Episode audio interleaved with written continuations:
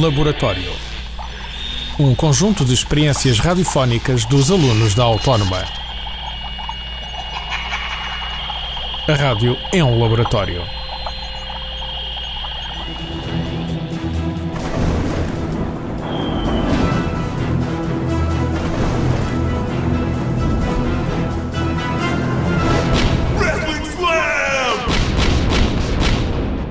CM Punk venceu o título intercontinental ao derrotar em Chicago, sua cidade natal, William Regal.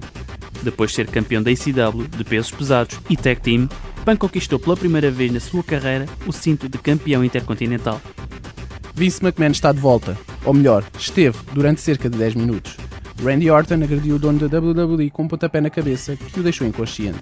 O ex-marine exigiu um pedido de desculpas de Stephanie, que momentos antes o tinha agredido. Filha de Vince recusou pedir desculpa a Orton e quando o patrão se preparava para dizer a sua mítica frase You're fired! O Legend Killer interrompeu violentamente. Chris Jericho foi readmitido por Stephanie McMahon. Wrestler pediu desculpa ao público e a Stephanie e garante assim a presença na Royal Rumble. Na ECW, Fatal 4-Way com main event entre Mark Henry, Finlay e os campeões do mundo de tag team Morrison e The Miz. Após o abandono inexplicável de Mark Henry, Finlay aplicou seu finisher em The Miz e Morrison aproveitou para dar uma joelhada no irlandês e avançar para a cover sobre o seu parceiro. Será que este incidente pode alterar a relação dos campeões de tag team? Eu acho que sim, acho que finalmente a WWE está a separar Miz e Morrison. Eu concordo, até porque neste último Raw, Morrison e The Miz perderam para os Crime Time. Será que teremos novos campeões mundiais de tag team? Sim, acho que a perderem os títulos será sempre para os Crime Time. Aliás, tudo aponta nesse sentido.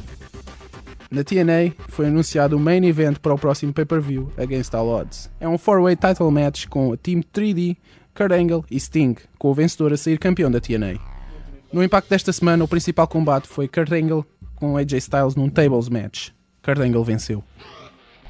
Tommy Dreamer foi hospitalizado devido a uma intoxicação alimentar.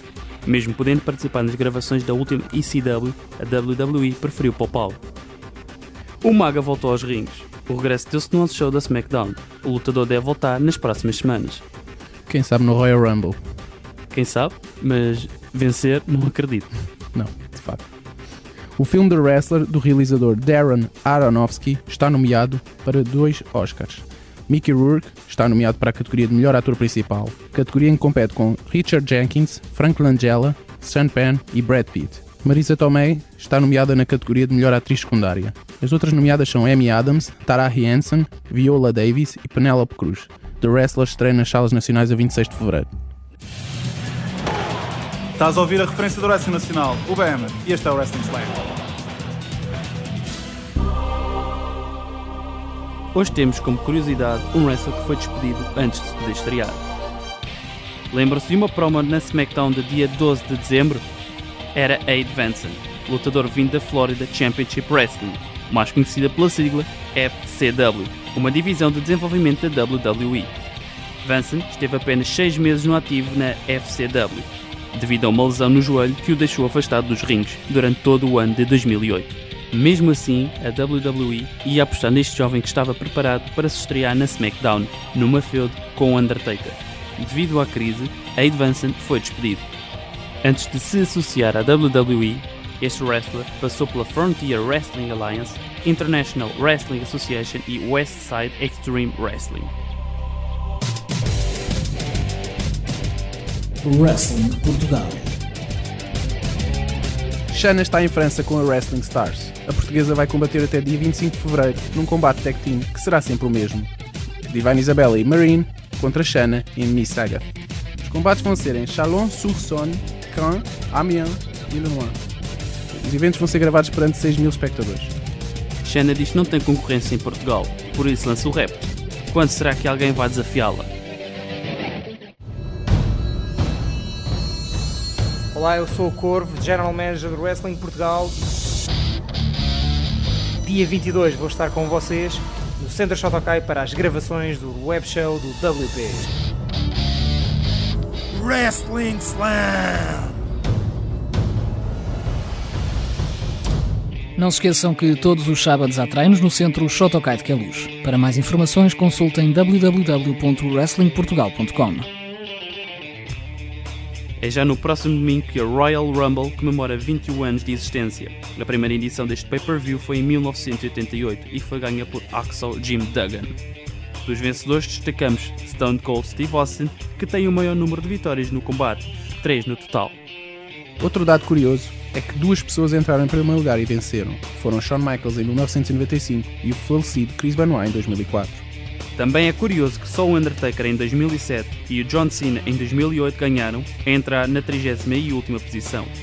O número de entrada que ganhou mais vezes foi o 27, com 4 vitórias. Já Kane está no topo dos wrestlers com o maior número de eliminações no só Royal Rumble, 11, em 2001. O lutador que esteve mais tempo em combate foi Rey Mysterio, em 2006, com 1 hora, 2 minutos e 12 segundos. Já o Warlord estabeleceu o recorde de menos tempo em combate, apenas 2 segundos, em 1989. Agora vamos inaugurar o nosso dicionário de wrestling. O que é kayfabe? São acontecimentos trabalhados nos eventos de wrestling. Caso uma personagem deixe de agir como foi ensaiado, quebra a kayfabe. Temos um bom exemplo quando a storyline da suposta morte de Vince McMahon foi quebrada, após a morte de Chris Benoit. O que é uma feud? Uma rivalidade entre os wrestlers. Temos o caso atual do Edge e do Jeff Hardy. O que é um heel? São os vilões, os que têm um papel de mau na história, digamos que são os maus da fita. O que é um face? Os face são os chamados bonzinhos da história. Este é o final do primeiro Wrestling Slam. Daqui a duas semanas voltamos com mais curiosidades e notícias do mundo do wrestling. Deixamos agora uma questão no ar. Que wrestler se tornou imediatamente campeão ao vencer a Royal Rumble? Podem responder em www.wrestlingslam.blogspot.com. Um bem-aja a todos, meu nome é André Veloso. O meu é Pedro Arnaud. Até à próxima.